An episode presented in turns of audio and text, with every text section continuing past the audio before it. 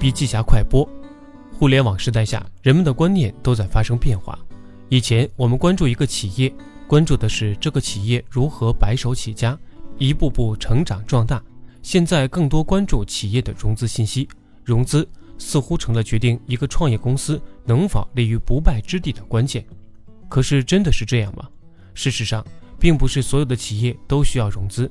明确是否需要融资，有一个重要前提，就是要有正确的融资观。只有拥有正确的融资观，才能正确面对资本、运用资本。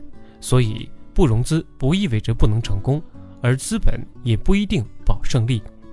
中国真正有投资能力的投资人可能不超过五百人，而中国的主流投资机构参与投资的，无论是产业的还是投资机构或其他的，从业人数有几万。